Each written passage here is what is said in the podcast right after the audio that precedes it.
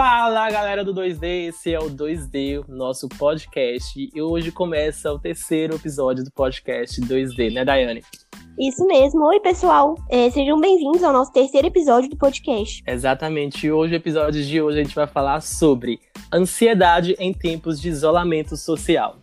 E a gente decidiu trazer esse tema para vocês porque estamos vivendo um isolamento social e também estamos ansiosos com tudo isso que está acontecendo e isso afeta muito na nossa saúde mental. É isso mesmo, a gente está ficando muito, se sentindo muito pressionado, né, com toda essa, essa pandemia, é, notícias devastadoras, então isso está trazendo muita aflição e por isso que a gente decidiu conversar hoje com vocês, né? Trazer nossa opinião de um especialista também. Vai ser muito importante para a gente esse tema. Exatamente. A gente vai trazer nossa, nossa opinião e também trazer uma opinião de especialista. Por isso que eu convido agora e apresento para vocês o psicólogo Hélio Júnior que vai trazer para vocês informações de um, de um profissional, né, Hélio? Apresente para o nosso público. Boa tarde a todos, boa, boa tarde a todas. Prazer em estar aqui, agradeço o convite. É uma honra sempre falar sobre saúde mental, um tema tão importante, sobretudo agora em períodos de pandemia, né, gente? Onde os,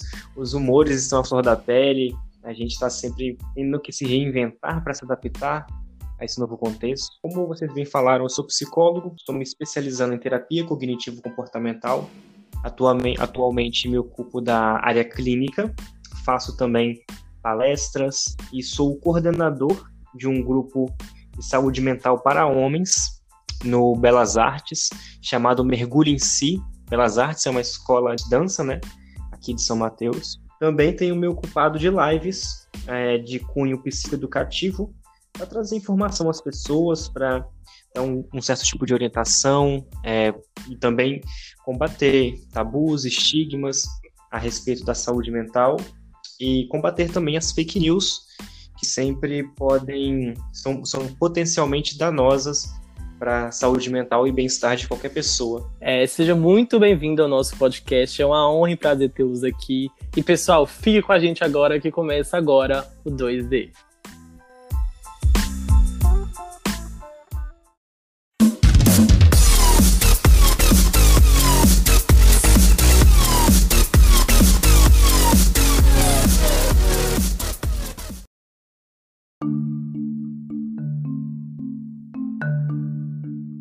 Pessoal, então, estamos vivendo um dias muito angusti dia muito angustiante, dia baseado em incertezas, em poucas percepções sobre o futuro. Enfim, resumidamente, estamos vivendo dias onde a ansiedade está aflorada e a perda de controle sobre a mesma vem acontecendo de forma cada vez mais clara. Isso. É, primeiramente, é muito importante entendermos que é absolutamente normal nos sentirmos mais ansiosos em momentos como esse. Não estranhe caso ela esteja vindo de uma forma mais exacerbada. Nesses dias, lute para que ela não domine seus dias e torne-os mais dolorosos do que já são.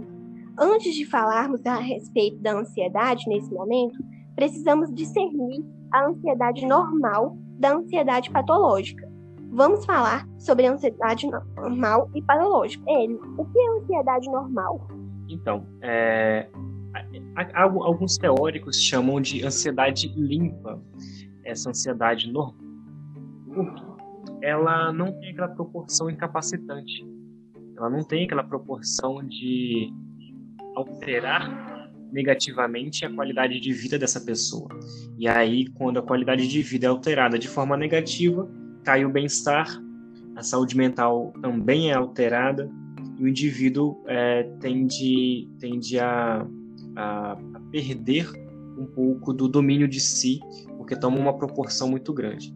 A ansiedade é aquela ansiedade mais uh, controlável. Por exemplo, muitas pessoas, quando dirigem na chuva, têm uma maior um aumento da concentração. Esse aumento se dá graças à ansiedade. Pouco se percebe que se está ansioso porque se tem a concepção de que a ansiedade é sempre quando estamos tremendo, com o coração acelerado, com os pés ou as mãos suando, quando estamos gaguejando, quando estamos falando rápido demais. Então, tem essa, essa impressão de ansiedade sempre aquela mais expressiva. Mas, na verdade, a ansiedade, ela, quando, quando te mantém alerta, te mantém é, focado, ela, ela traz muitos benefícios. Portanto, a ansiedade limpa essa ansiedade que te mantém é, engajado e focado nas coisas.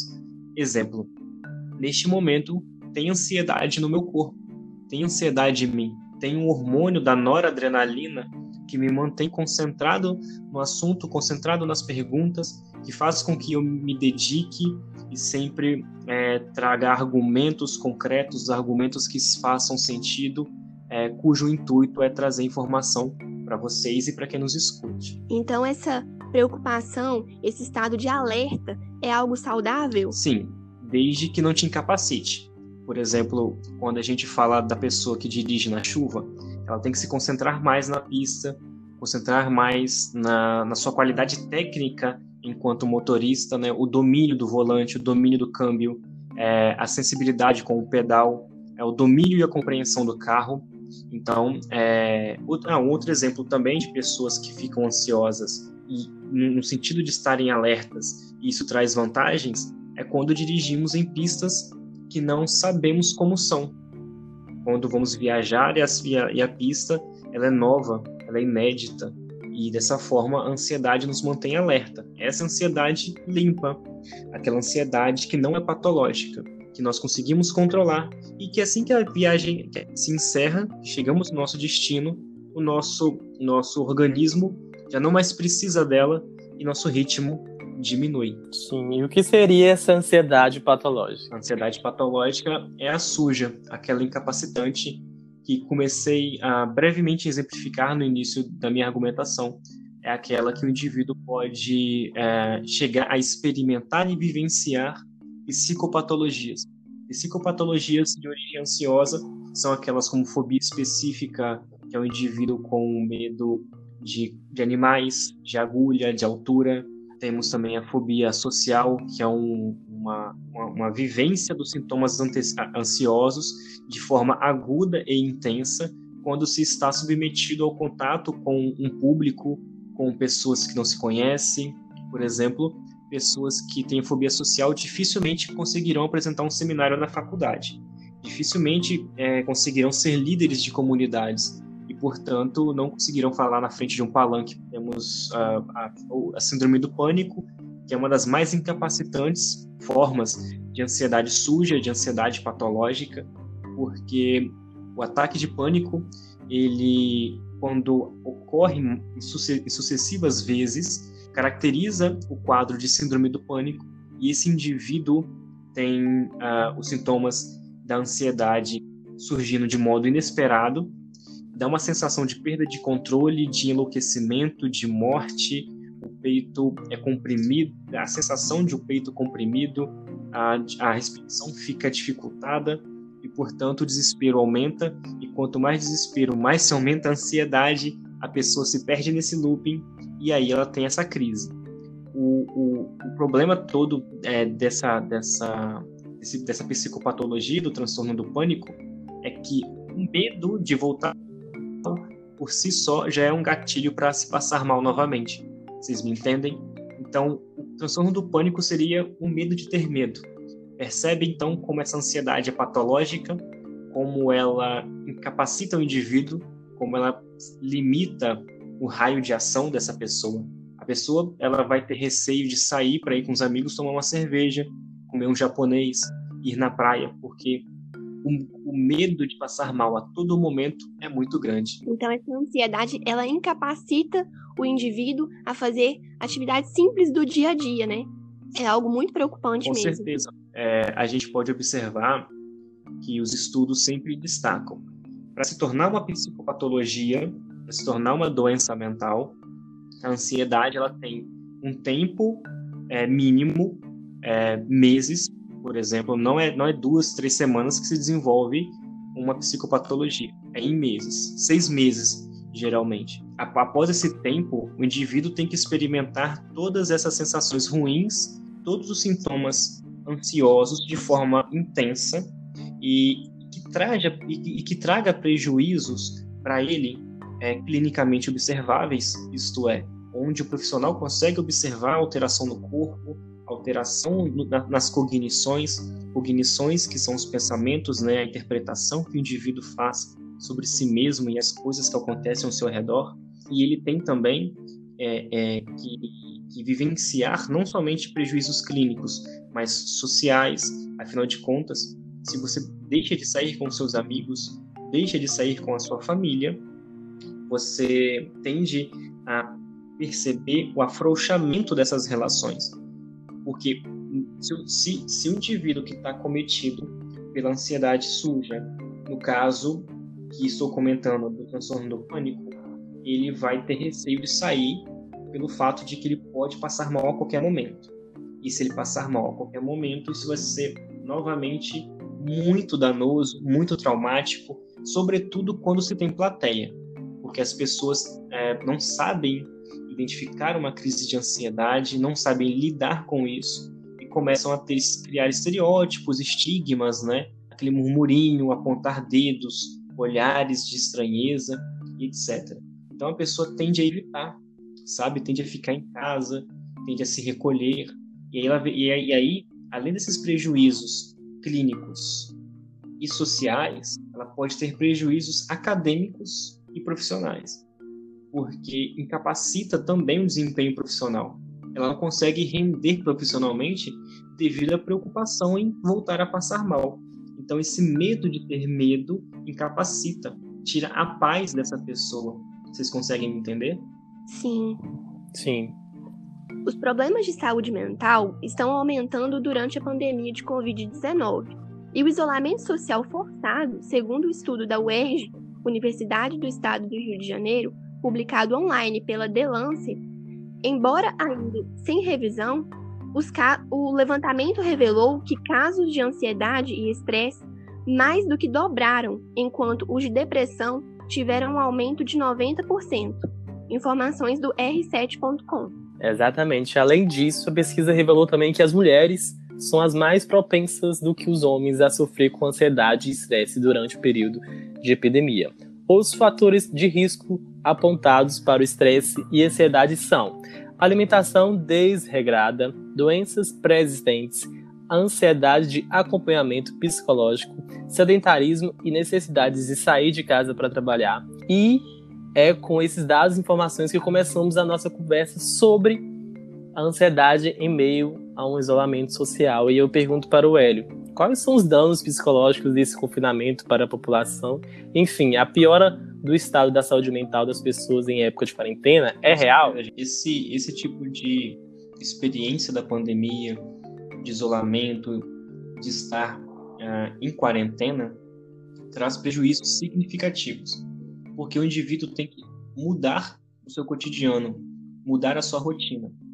Ainda que aquela rotina anterior fosse uma rotina inconveniente, sabe?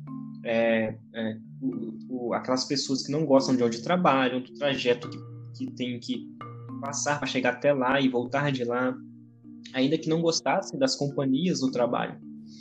A reinvenção é muito mais trabalhosa porque exige adaptação.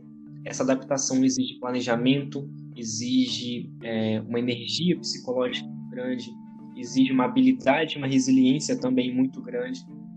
Então, é, isso tudo, até o indivíduo perceber, começar a se organizar e colher os frutos dessa organização, né? os frutos dessa iniciativa, ele vai é, é, sentir todos esses grandes incômodos, incômodos como, por exemplo, a ansiedade, como vocês muito bem pontuaram. E dessa forma, é interessante que, não somente se reinventar para é, conseguir ter verba, seu dinheiro, né, quitar dívidas, é, o, a, o famoso pagar boletos, não somente para se alimentar, mas também para ter novamente a sensação de controle. É muito comum as pessoas na pandemia, na quarentena, dizerem que perderam o controle sobre suas vidas e não conseguem ter iniciativa, que não conseguem colocar em prática os planos, que é, estão, estão observando a, a vida ir como areia entre os dedos. É, isso se dá pelo fato de que, é, é, se a gente for fazer uma, uma comparação do, do, planejamento das pessoas, vamos perceber que aqueles planos que foram feitos em dezembro, em janeiro, todos e todo, todo mundo empolgado, né? Ah, em 2020 eu vou fazer isso, vou fazer aquilo, deixarei de ser assim para ser assado e etc. Uh, esses planos não se encaixam mais agora. Porque na, naquele ideal, naquele planejamento, o indivíduo não previa uma pandemia. Ele não previa estar isolado. Ele não previa a suspensão é, indeterminada de seu emprego, não previa os seus filhos ou irmãos é, sem estudar e logo ficou mais tempo dentro de casa. Ele não previa estar é, com tanta saudade das pessoas. E aí a gente até brinca né, na internet, observamos as pessoas é, é, fazerem memes na internet, é, principalmente com a fala do Drauzio Varela. Saudade de se, de se aglomerar, né, meu filho? Então, é, essa, esse imprevisto fez com que as pessoas é, tenham que rebolar, né? O indivíduo vai ter que se adaptar. E aí que gera ainda mais, mais incômodo. Para contornar essa situação, é interessante que o indivíduo assuma essa, essa condição de vulnerabilidade e de controle, e de falta de controle. Porque nós não controlamos a pandemia, mas, é, em compensação, controlamos o nosso comportamento e atividades que, que vão além do, financeiro, que, que, que são direcionadas à saúde mental, à autopreservação, ao cuidado do corpo e da mente, ser grande, grandes auxílios, né? Figuram papéis de grandes, de grandes é, recursos para enfrentamento desse período difícil. É, Hélio, você falou é, no início sobre a questão da mudança de rotina, né? A pessoa agora ela precisa ficar dentro de casa. É, e isso altera muito no, no planejamento da pessoa, o que ela tem de fazer. Agora tudo parou, é como se a gente tivesse confinado. A gente realmente está muito confinado dentro de casa. E essa mudança de rotina, ela altera muito no psicológico das pessoas também, né? Essa aflição, essa, essa angústia de ficar dentro de casa. Então isso realmente prejudica muito a gente, todas as pessoas. Com certeza. Mas eu acho interessante por exemplo, que o, o ser humano, quando experimenta é, doses altas de ansiedade, é, pegando em especial caso da pandemia, ele se subestima muito. Por exemplo, o nosso podcast nesse momento, essa gravação, ela é uma forma de enfrentamento, é uma forma de ocupar o nosso tempo com algo que nos faça sentido. Estamos aqui obtendo informação e compartilhando conhecimento. Isso é substancialmente importante. Afinal de contas, é muito mais agregador estarmos aqui, assistimos a live de alguém com conhecimento, do que estarmos ociosos e sofrendo pelo tédio, sofrendo pela saudade, pela sensação de vulnerabilidade, de descontrole, sabe? Então, nós temos sim recursos, nós temos sim capacidade de enfrentamento esse podcast, lives, é, pessoas que é, estão treinando em casa, é, praticando exercício é, como musculação, como calistenia, como yoga, isso, meditação, isso tudo são, são, são possibilidades que se a pessoa conseguir colocar no seu próprio repertório, inserir isso no seu próprio cotidiano, vai propiciar uma, um aumento da qualidade de vida não posso assegurar que isso vai é, tanto quanto aquela vida pré-pandemia. É, até porque essa questão do bem-estar, do prazer e do sofrer, não temos, não tem uma unidade de medida. Não é como quilômetro, não é como litro nós podemos medir e comparar. Mas isso é muito subjetivo, cada um vai sentir da sua maneira. Mas o que eu, eu sugiro aqui, o que eu indico aqui, enquanto profissional da saúde mental, é que nesse hábito de se reinventar, de se reorganizar, é procurar estratégias que possam fazer, possam é, é, mostrar para você que você consegue, que você consegue botar em prática os seus planos, mas com adaptações. Se você queria botar o shape o verão de 2021 na academia, sendo focado e foi nutricionista e tudo, o máximo que você pode fazer é treinar em casa. É melhor do que ficar ocioso.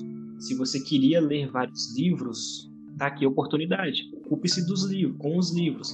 Se você queria colocar suas séries em dia, eis a oportunidade. Então, o indivíduo tem que fazer com que o repertório dele, né, seja cada vez mais rico para tentar se sobressair nesse, nesse contexto que é tão delicado. E puxando uma, uma, uma ponta sobre esse assunto, e como a gente vai lidar com aquele a fazer que a gente precisa entregar naquele dia, mas ah, eu tô em casa, eu vou assistir uma série e não se culpar por isso. Porque agora que a gente tá mais em casa, a gente quer é, justamente, né, é, ver séries, ver televisão, mas muitas vezes a gente precisa é, fazer um trabalho e a gente não quer fazer. Como a gente pode não se sentir culpado por isso? Bom, primeiro eu, eu vou dividir essa resposta em duas partes. A primeira é que a letargia, a procrastinação são é, maus hábitos da nossa cultura. Não vou dizer que é presente na maioria dos brasileiros, porque o Brasil é feito de pessoas que acordam 5, 6 horas da manhã, pegam ônibus, pegam metrô, pegam trem e constroem esse país né, na, na cara e coragem. Não vou dizer que ela, ela, ela é presente em todos, mas ela é comum e ela é evidente em muitos casos. Isso a gente não pode negar. Para evitar a procrastinação e a letargia, é, o melhor remédio é a iniciativa. Mas, poxa, Hélio, como é que eu vou tomar iniciativa se justamente o meu mal é a falta dela? Bom, para você tomar iniciativa, você tem que entender quais são os pensamentos que fazem com que você não tome essa, esse passo adiante. O que, que eu quero dizer com isso? O que, que se passa na sua cabeça quando você está adiando é, um a fazer, adiando uma tarefa, uma atividade? Provavelmente é, ah, eu estou em casa, eu tenho tempo, tá cedo ainda, é só 11 horas da manhã. Então eu posso fazer até a noite. Aí chega a noite e a pessoa não quer fazer. Então, é, observar que é o padrão de pensamento, a leitura da situação, as cognições que eu falei anteriormente, que estão fazendo a procrastine, entende? Então, se você pensa que ainda são 11 horas da manhã, que você até meia-noite de madrugada para fazer o seu texto, o seu relatório e etc., é, o problema está aí. É o mau hábito de entender as coisas com tenho tempo sobrando. Mas você tem que se perguntar, tá, por que, que eu tenho tempo sobrando justifica a minha procrastinação? Eu posso ter horas sobrando e fazer agora. Por que não? O padrão de pensamento da pessoa, a leitura que ela faz do contexto, influencia diretamente no comportamento dela. Afinal de contas, não somos robôs. Nós pensamos e o nosso corpo reage mediante, mediante aquilo que nós pensamos, porque o nosso cérebro é, que, é quem manda no corpo. E a segunda parte da resposta é sobre a culpa, e é mais uma reflexão. É, Para que, que serve a culpa? A culpa, até onde eu tenho observado, enquanto indivíduo, enquanto pessoa, e enquanto profissional que atende pessoas que chegam com uma queixa de culpa, principalmente pessoas que experimentam sintomas depressivos e etc. A culpa não, não agrega muito. Muitas pessoas dizem: ah, mas a culpa faz com que a pessoa mude o seu comportamento. Não. A culpa faz com que a pessoa remoa lembranças. O que vai mudar o seu comportamento é a iniciativa. O que vai mudar seu comportamento é a necessidade, o planejamento. Exemplo. Quando uma criancinha morde a outra lá no jardim de infância, quando ela morde, é comum ver as tias falando, os tios falando. Tá vendo? Você mordeu fulano. Fulano tá chorando por sua culpa. É por sua causa que a pessoa tá sofrendo e tal. Foca-se muito mais no problema do que na solução dele. Foca-se muito mais em mostrar a desgraça feita do que chegar para a criança e, olha, é interessante que você não faça isso porque se fosse o contrário, você provavelmente estaria desconfortável. E, e esse desconforto não tem que ser do outro e nem seu é só ninguém se morder. As pessoas é, preferem focar muito mais no, no, problema do que na solução dele ou na prevenção dele. Vocês conseguem me entender? Então a culpa, ela, ela, culpa, ah, me Sim. sinto culpado por estar procrastinando e não produzindo tanto que eu gosto. Tá, gente, a culpa só vai fazer você se sentir mal. Já estava mal por ter procrastinado e ter que se desdobrar para entregar um, um, um compromisso em cima da hora. Você vai ter que se sentir mal duas vezes pela culpa? Não precisa. É, é, é autossabotagem. É, a, a culpa não vai tornar a pessoa fria, vai tornar a pessoa prática. Ela pode sentir, sim, um incômodo, mas a culpa, é, na minha concepção, não tem utilidade. Que o, o, resultado mais comum dela é sim promover sofrimento. Você pode muito bem é, mudar o seu comportamento, a sua conduta, sem sentir culpa, apenas observando aquilo que deve ser alterado. Sim, é muito. Eu passo muito é, disso. Eu geralmente eu tenho tanto tempo livre. A gente está tendo muito tempo livre na quarentena.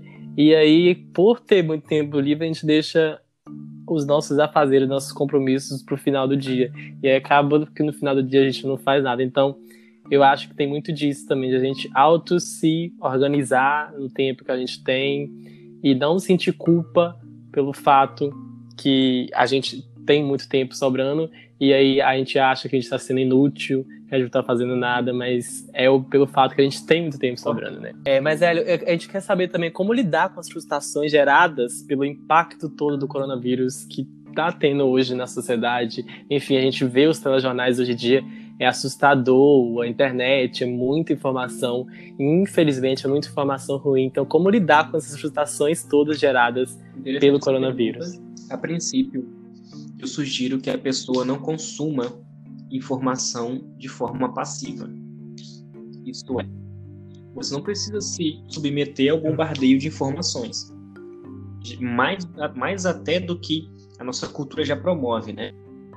Você não. O que eu quero dizer? Você não precisa ouvir todas as notícias sobre coronavírus. Porque se no jornal da, no jornal da manhã fala que morreram 100, no jornal da tarde vai falar que morreram 110. O jornal da, da noite morreu, falou que morreu 115. Já, já se sabe há muito tempo que a curva de mortes e, de, e por conseguinte também né, de contaminações é ascendente. Ela vai crescer. O que, que o que, que é agregador para a pessoa? O que, que é para ela? O que, que significa? Qual a importância saber a quantidade exata de mortes? E eu vi isso nos três jornais. E receber isso ainda no WhatsApp. E ver isso ainda no Instagram, no Facebook no Twitter, sabe? Aí ela entra no Telegram, recebe no Telegram. É, não uhum. receber essas informações de forma passiva. Ter criticidade. Ter, é, é, ser seletivo. Bom, se, eu quer, se é importante para mim saber, ok, vou ver somente o da manhã. Ou vejo somente o da noite, que é a última notícia, né? Que vai estar tá. É, interessante também, Sim. No lado desgraçado do, do, da coisa, no lado danoso, no lado é, é, é, cinzento. É importante olhar que pessoas estão sendo curadas. As, aquelas que vieram a óbito são perdas irreparáveis. Todas as pessoas que morrem eram o amor da vida de alguém. Era um filho, um irmão, uma mãe. Mas existem pessoas que estão se recuperando graças ao trabalho de muitos profissionais da saúde. São enfermeiros, psicólogos, médicos em geral, é, educadores físicos, assistentes sociais, e temos também os repórteres né, que submetem a, a, um trabalho que aparentemente não é muito fácil. Então, a gente tem que observar o outro lado da moeda. Ao passo que muitas pessoas vêm a óbito, isso é extremamente triste, isso está marcado na história do nosso país, não temos como negar isso. Temos que observar que muitas pessoas se recuperam, porque os telejornais eles focam muito naquilo que o indivíduo consome. E é comum nós consumirmos é, apenas as desgraças. Perceberam isso? Então é importante não consumir as sim, informações sim. de forma passiva. É preocupante a situação? Sim. É delicada a situação? Sim. Mas a humanidade está enfrentando a situação? Óbvio. E a questão da frustração, ela também vai depender do, do, do quanto esse indivíduo vai ocupar o seu tempo com alternativas ao, é, ao invés de estar em contato constante com essas informações que vão afetar de forma negativa o humor dele. Ou seja, se você ouvir o jornal da noite, que você fique amanhã e à tarde com tarefas que te fazem sentido. E essas tarefas não precisam ser em excesso. Você pode fazer uma tarefa, descansar. Você pode fazer outra tarefa, descansar as pessoas se queixavam muito. Nossa, uma hora de almoço é muito pouco. Bom, agora você tem várias horas de almoço, né? E é interessante. Faça o almoço, relaxe seu almoço. Pare para pensar qual foi a última vez que você teve tempo de almoçar devagar, apreciando o sabor da comida e descansando, entende? O que eu, que eu sugiro é, é, é, fazer uma limonada com os limões que a vida deu. O Covid está aí, a gente tem que responder de alguma forma. Então que seja de forma ativa e não de forma passiva, de forma a se entregar, entende? Então, para evitar a frustração, o melhor remédio é dinamismo, é, é enfrentamento, não passividade. Isso não vai ser da noite para o dia. É, na teoria, as coisas sempre são mais fáceis. Cada um vai ter seu tempo particular para enfrentar as situações, cada um tem uma vida muito peculiar. O que eu quero dizer é que cada um encontra a sua forma de enfrentar. Cada um escolhe o jornal que quer ver. Se a pessoa não quer ver jornal, que leia online, ou se a pessoa não quer ler online, que ela não leia também e que ela é, também nas atividades que fazem sentido para ela, ela contemple o próprio sucesso.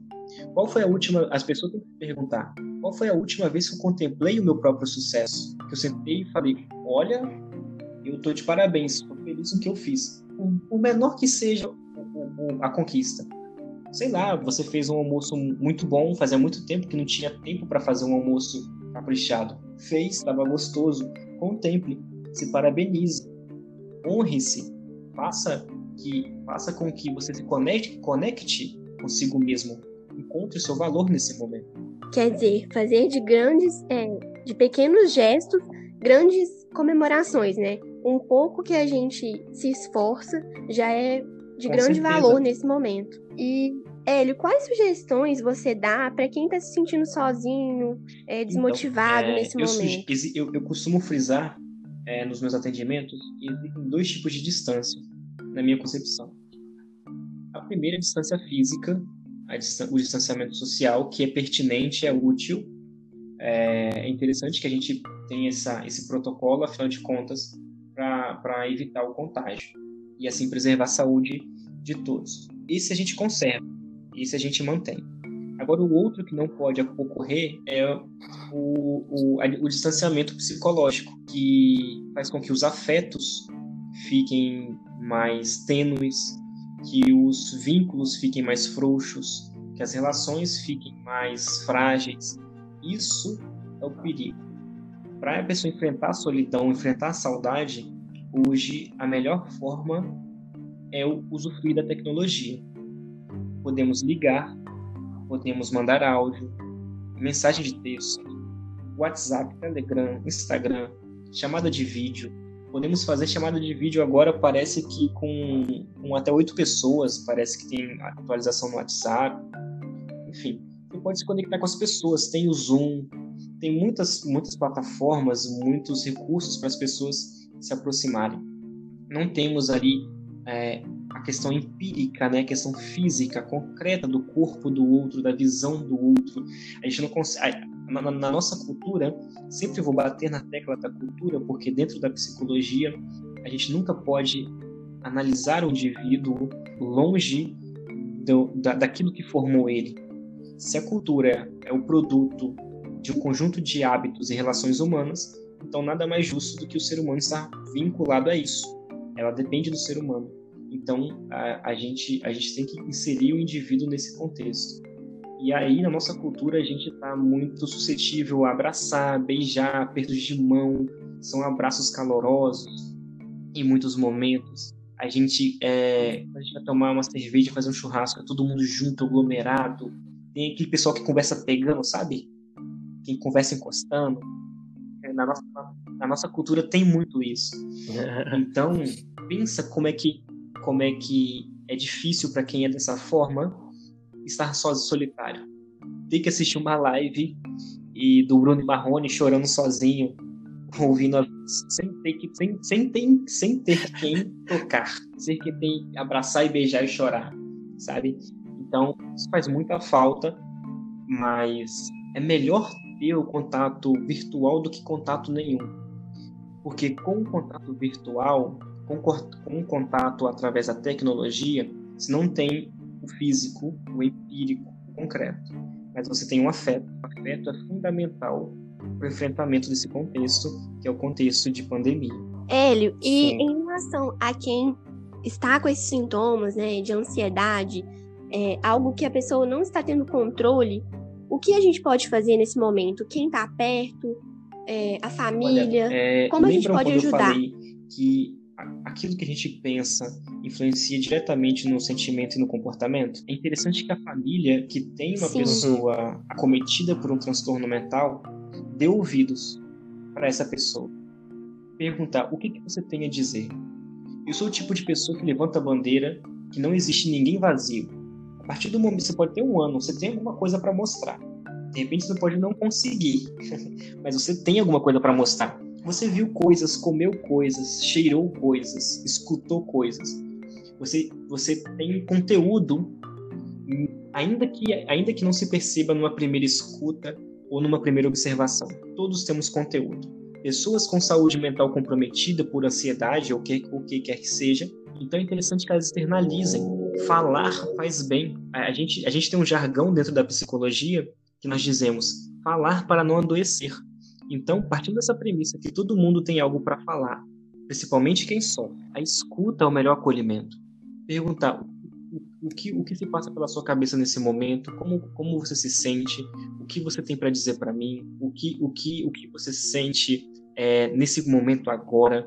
Imagino que deva ser bem difícil para você que é ansioso, que é ansiosa. Mostrar compaixão, mostrar essa gentileza, porque quando a gente se, se coloca gentil, quando a gente se coloca próximo da pessoa e acolhe o outro, rola identificação, sabe? Rola aquela empatia. E quando isso acontece, temos vínculo. Com vínculo, a chance de se ter maior saúde mental é, ela aumenta, essa chance aumenta, a chance é grande. Interessante incentivar o tratamento também. Se essas pessoas não têm condições existem é, profissionais, tanto da, da, psicologia quanto da psiquiatria, que fazem preço social que é, um, que é, um, é como se fosse um, um valor, um valor é, alternativo para pessoas que não têm condições financeiras no momento de, de, pagar um tratamento frequente, né? E além disso, existe o CVV, esse é gratuito, mas não é psicoterapia, é o Centro de Valorização da Vida. Basta ligar 188 e ali o indivíduo vai poder falar abertamente sobre tudo aquilo que ele quer falar essas pessoas que, que atendem no CVV, elas são treinadas para isso, elas fazem um curso, ela tem uma, uma preparação para escutar, não vão dar devolutivas técnicas, como por exemplo, tudo isso que eu tenho falado para vocês, cientificamente comprovado, mas eles vão poder auxiliar você num momento difícil, onde tem muita coisa para dizer, onde está entalado você vai poder falar, seu sofrimento se atenuar, você vai poder respirar, pegar um fôlego. E essa pessoa, é, no outro lado, lá no CVV, vai te, te dar algum tipo de orientação, te indicar algum profissional. Ah, faça. É, é, o que, que você acha de ir no psicólogo, de ir no neuro, no psiquiatra? O que, que você acha de fazer meditação, yoga? Entendeu? E ali vai ter uma série de, de, de ideias etc. Lembrando que o CVV, além de ser gratuito, é, sete vezes por semana, qualquer horário, inclusive em feriados. Galera, é um prazer estar fazendo esse podcast para vocês, nossos ouvintes. É um prazer ter o Hélio aqui com a gente, o psicólogo, falando sobre essa questão do isolamento em meio a uma pandemia, isolamento social em questão da ansiedade. É um prazer ter ele aqui, Aaron. Foi um prazer escutar você, o seu posicionamento de um profissional e enfim, fala pra gente suas redes sociais, como te encontrar. É, minha, no Instagram é psicólogo Alio Júnior. Tem uma página no Facebook também. Sempre que eu posto em uma, posto na outra. Uma, uma frequência aí de duas a três vezes na semana. Estou fazendo um, um, uma série no meu IGTV sobre violência racial e ali eu convido pessoas do movimento negro para falarem sobre é, direitos, sobre educação, sobre é, aspectos históricos e contemporâneos dessa luta. E aí eu abri esse espaço do meu perfil profissional para que eles é, comunicassem, informassem as pessoas.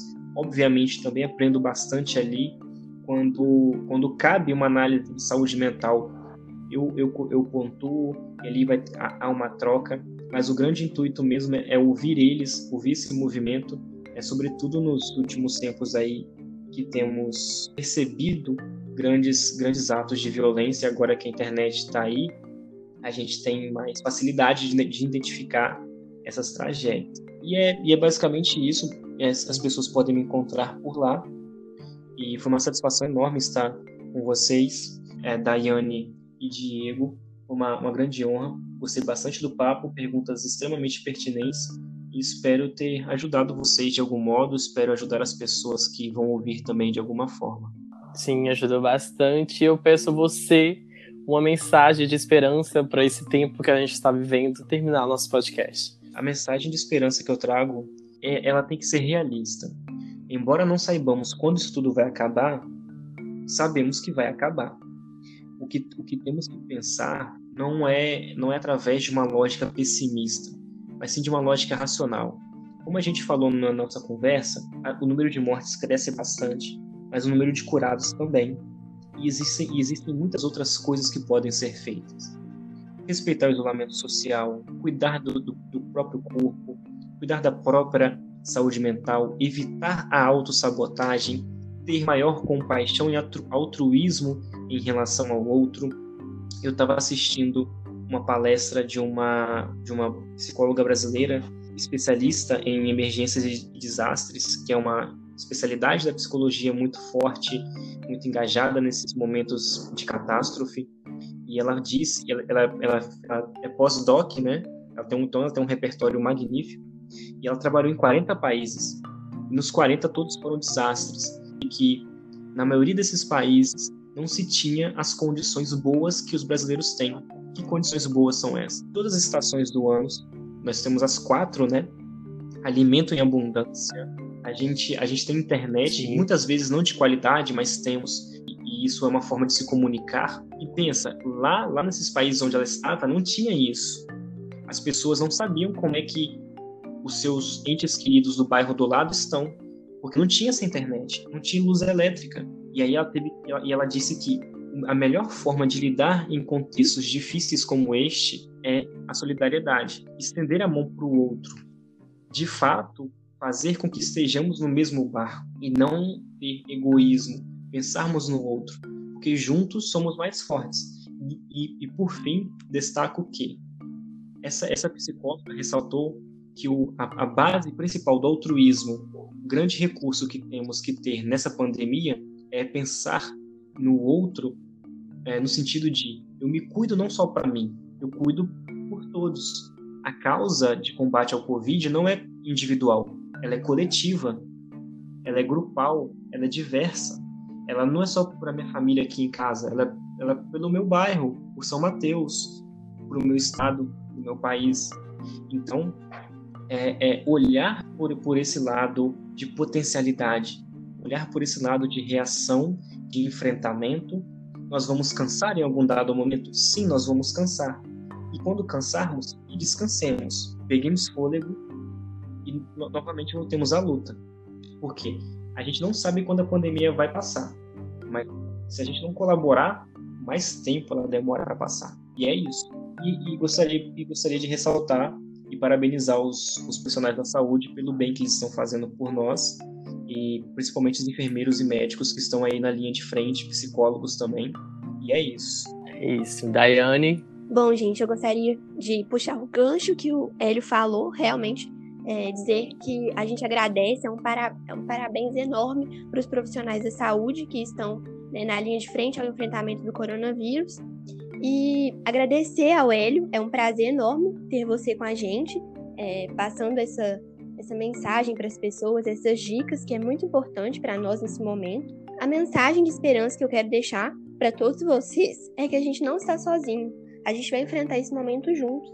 E a gente não sabe quando vai acabar, mas podemos ter certeza que vamos sair, é, talvez não melhores, mas com muita experiência e saber que a gente não está sozinho. E é isso. É isso, como a Dai falou, como a Elia falou também, eu parabenizo os profissionais da saúde que estão na frente desse, desse caos todo que a gente está vivendo. Enfim, minha mensagem de esperança para vocês, nossos ouvintes, é por pior que seja a conjuntura do mundo, não podemos perder a esperança. Temos que nos preparar para vencer toda e qualquer dificuldade e vamos vencer sim. É isso, galera. É um prazer trazer esse episódio, nosso terceiro episódio para vocês sobre ansiedade em meio ao isolamento social. Foi um prazer trazer um, um profissional da área para falar para vocês. Enfim, galera, fico muito feliz com tudo isso. Enfim, siga a gente nas nossas redes sociais. O meu Instagram vai estar na bio desse podcast, o Instagram da Daiane também e do Hélio também. Siga a gente lá. Enfim, foi um prazer e tchau. Até a tchau, próxima. Boa tarde. Tchau, tchau, galera. Até a próxima.